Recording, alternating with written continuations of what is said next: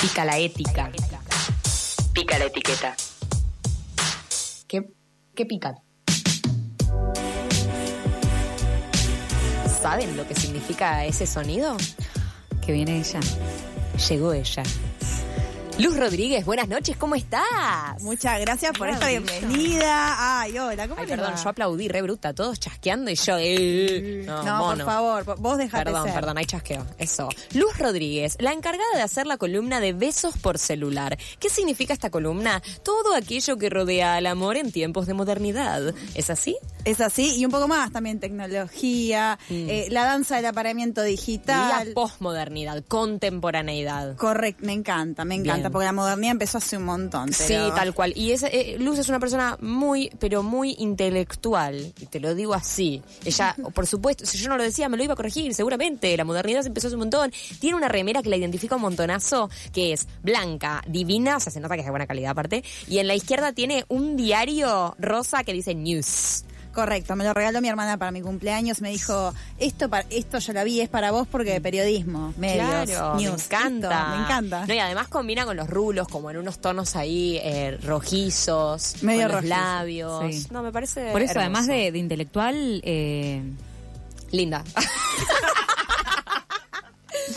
bueno, contanos, Luz. ¿Qué es el jumping amoroso? ¿Qué es el dumping amoroso? Les vengo a hablar de, de este término que, bueno, como tantas terminologías que circulan en inglés, en spanglish, bueno, les cuento. Dumping es una palabra que primero que nada remite, a ver, en inglés, ¿no? Refiere a la acción de desechar algo que estorba, algo que molesta. Dumping, sacarse de Dumping. encima. Exacto. Ahora, exactamente, esa expresión es buenísima, sacarse de encima. Ahora bien, también se usa en el, en el término, mm, en, terminología ver, comercial, como eh, que acaba de aplicar perfecto, porque siempre hablamos de que las relaciones están obviamente atravesadas por eh, también relaciones de, mer- de mercado.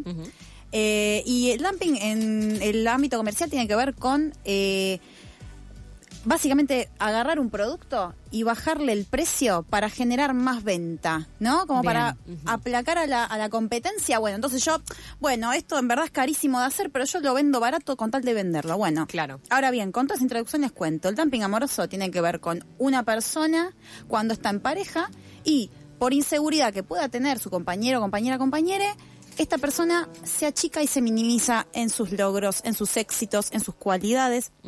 Por ejemplo, obviamente las inseguridades de cada uno eh, van más allá de cualquier identidad, pero es un término que podemos aplicar muy bien en las relaciones heterosexuales. ¿Por qué? Porque sucede que eh, vieron que está esta cuestión de que, bueno, culturalmente ya sabemos, el hombre es el que provee, es el que sabe más, el que gana más, entonces... eh, la mujer tiene que ocupar el terreno blando. Entonces, una mujer que al lado de su novio, que quizás está hace dos meses buscando laburo y no consigue, y ella la ascendieron de puesto, le aumentaron el sueldo, y qué sé yo, amor, no cuentes eso en la, casa de mi hermana, porque estamos todos y yo quedo como un boludo. Claro. Uh, claro, me ¿Les encantó el ejemplo, porque además es como sutil, no es que nos estamos yendo a un extremo donde No. diga, ah, violencia de género. No, No, es no, no. como muy sutil, pero es algo que ah, en la cotidianidad de una pareja ahí aparece. Y aparece porque también sucede que, obviamente, se mezclan un montón de frustraciones personales y de ver, obviamente, reflejado en un otro. Esto es normal a cualquier persona, tipo, ¿por qué él sí y yo no? ¿Por qué ella sí y yo no? Bueno, Claro. pero en el ámbito de pareja, que se supone que, bueno, debe haber un apoyo mutuo y demás, Sí. bueno, sucede como esa pequeña envidia, ¿no? Sí. ¿Esto a ustedes les suena? ¿Alguna vez les pasó? ¿Con un compañero de trabajo, con una pareja o a alguien? Yo lo escuché la semana pasada. O sea, de decir vos conseguiste trabajo porque conoces a tal persona y yo estoy buscando y no encuentro, no tengo los beneficios que vos tenés. Entre una pareja amiga. En- de una pareja mía, eh, o sea, de un varón que se lo dijo a una amiga mujer. Eh, sí, eso. A una mujer. Sí, yo, yo lo pensaba también eh, un poco en términos de la amistad, o sea, quizás te desvíe un poco como la, la columna, pero pienso que a veces en las amistades fuertes también empieza a pasar un poco esto, de que si vos sabés las debilidades, los puntos, eh, eh, digamos, complicados a nivel emocional de tu, de tu amigo, tu amiga, tu amigue, eh, aparece esto de, bueno, no le voy a refregar todos mis logros y mi felicidad en la cara porque está pasando un momento compliquetti. Entonces, ¿vos cómo andás? ¿Bien? Ay, perdón, amiga, te vengo hablando de mis cosas hace un millón de años. ¿Vos cómo estás bien? No, yo la verdad que más o menos. Como que no le vas a compartir realmente si estás muy bien, pues como bueno, ¿no? Para que no se sienta mal y quizás no está tan bueno a nivel psicológico. Exactamente, son como momentos, ¿no? Donde decir, donde no. Es como calcular más o menos. Pero bueno, en la cuestión, en, en el hecho del dumping amoroso, esto pasa cuando efectivamente eh, uno empieza a destacar por encima del otro y, y la otra persona que se siente minimizada, eh, básicamente empieza a sentir que, que- que se hunde por ver que ay, a ella le, va mejor en la facultad, tiene mejores eh, notas. Eh, o a mi novia le dieron un re, como le digo recién, un reascenso profesional y yo, viste, quedé estancado. Bueno, entonces, ¿qué pasa? La otra parte empieza como, en este caso, la parte feminizada en términos heterosexuales, empieza como a sentir que no, no puedo contar, ¿no? Y, y, ay, contame, boluda, ¿qué onda vos? ¿Cómo venís con el trabajo? Y vos querés contar que te... que- Tranqui, me, me, me dieron, sí, un aumento, qué sé yo, no sé. Pero Claro. no contás mucho más, claro. no, bien, bien, re bien, no. Ah, también. Nada más. Nada más. No, no, perfecto, todo re bien. Ah, bueno, y quizás está tu, tu, tu parejo del otro lado ahí mirando, mirándote de reojo. Es interesante eh, esto, Luz, también de, por ahí no es que eh, la, mu- la mujer, en este caso, eh, se estaría, digamos, posicionando en un lugar de sumisión, sino que la colocan en ese lugar, ¿no? Y termina como un círculo en que, porque el dumping tiene que ver no porque alguien eh, se minimice intencionalmente, sino que también, bueno, por un contexto. Exactamente. Como que es, nada, de ambas partes, no sé cómo Claro. decirlo.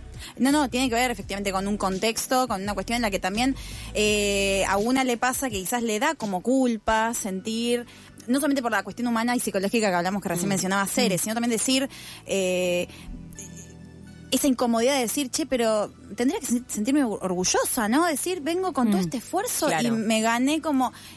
Y quizás, aunque no hagas como ese proceso mental de realmente poder llevarlo a lo, a lo concreto o verbalizarlo, o digamos, al menos en- dentro de la mente, ¿no? Como, che, me tendría que sentir, seguro como que hay algo, hay un sabor amargo que te está dejando eso que, que está, que está sucediendo, que mm, quizás no lo puedes analizar, no lo puedes poner en palabras, pero eso pasa cuando hay algo implícito, ¿no? Un problema implícito, no te Claro. das cuenta, pero decís, che, hay algo raro, ¿por qué no le estoy pudiendo contar a la persona que más quiero, una de las personas Claro. que más quiero, eh, eh, un éxito mío? O sea, debería poder estar orgullosa. Y Claro, ¿soy yo complicado. o es él que me coarta Sí. de algún modo? Y como casi siempre en las parejas, ¿no? Tendrá que ver con justamente esta relación. De estas poder. Tiras. Y asimetrías. de las flojes. Sí, y dónde, dónde está la obligación también de estar en el mismo lugar, ¿no? Como si todo fuera una carrera que va hacia, hacia arriba y como Tam- si no hubieran Mm. altibajos o momentos de cada persona. Exactamente, porque, a ver, la, la vida es men- eh, de todo menos lineal, ¿no? Y en ese sentido, bueno, Mm. eh, es imposible a veces equiparar, ¿no? Una cosa y otra, pero ni siquiera, ver... eh, Claro, o también decir, bueno, el éxito es tener un puesto alto. No sé, como que también podemos poner a repensarnos cuáles son, cuál es esa meta. No, y el éxito mío, por ejemplo, como varón, tiene que ser siempre eh, ganar más que ella, Eso. pagarle a ella. eh, Tal por- cual. Y bueno, y pasa no solamente por, por eh, a ver, hablando en términos materiales, ¿no? De un trabajo o un buen sueldo. A ver, hay muchos ejemplos más, eh, más pequeños, como por ejemplo, como digo, las notas en la facultad, o por ejemplo, voy a traer un caso de la farándula argentina muy vintage.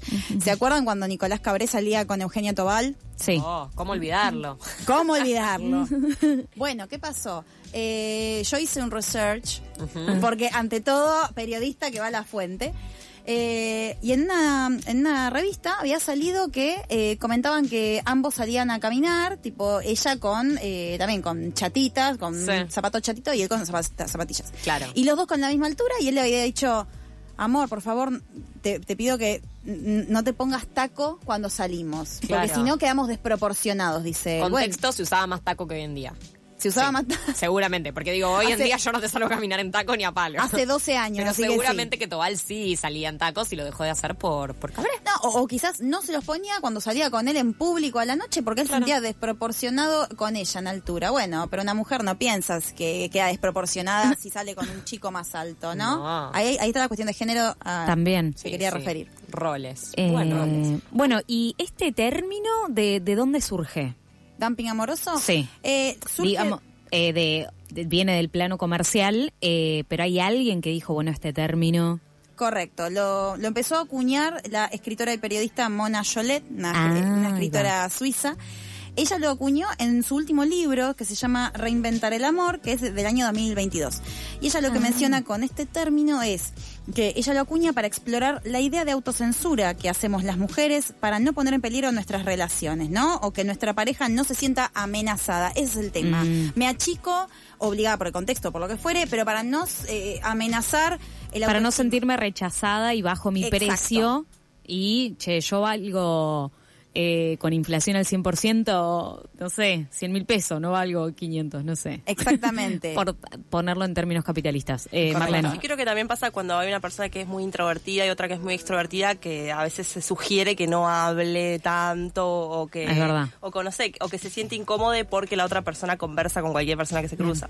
Claro, y ahí vemos Sí. que no es solo el puesto de trabajo, el sueldo, sino que hasta algo de la personalidad. Son cosas muy Sí. chiquititas, no solamente un buen sueldo, como decía recién, Claro. como señala Marlene, eh, eso también, habilidades sociales. Cuando el chico quizás es muy retraído y ella es tipo... Muy una- extrovertida. Una, Claro, explosión sí, de sí. colores. Bueno. Y es como, Me siento identificada. Quizás no. Ahora estaba pensando si alguna vez mi pareja actual o alguna pareja que tuve me dijo esto de che, no hables tanto, que yo quedo como un boludo o algo así. Creo que nunca me pasó, pero sí hay algo inconsciente, o, o digo consciente, pero que capaz no encontramos el porqué de, uy, che, estoy hablando un montón, voy a dejar hablarle a otro, o voy a hacer una pregunta disparadora para que pueda dar su parecer, contar algo de su rutina, de algo nuevo. ¿Y vos, Gordi?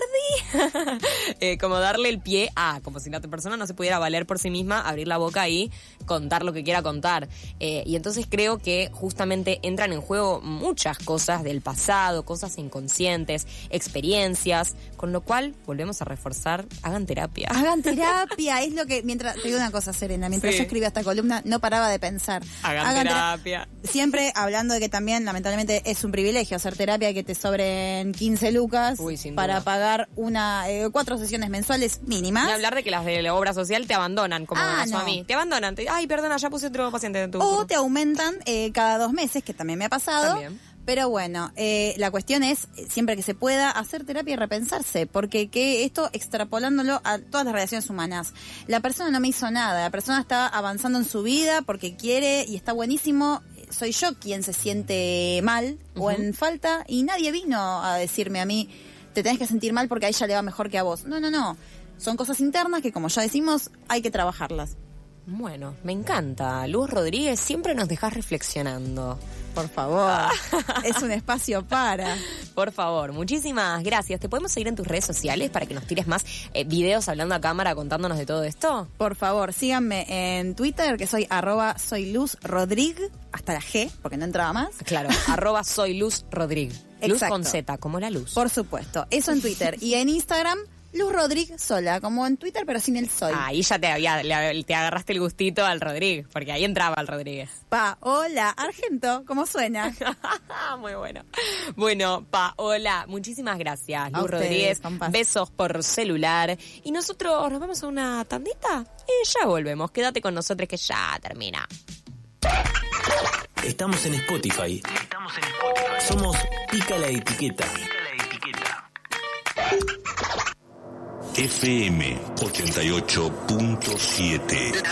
la, la falla, la falla, la, la. La falla como posibilidad.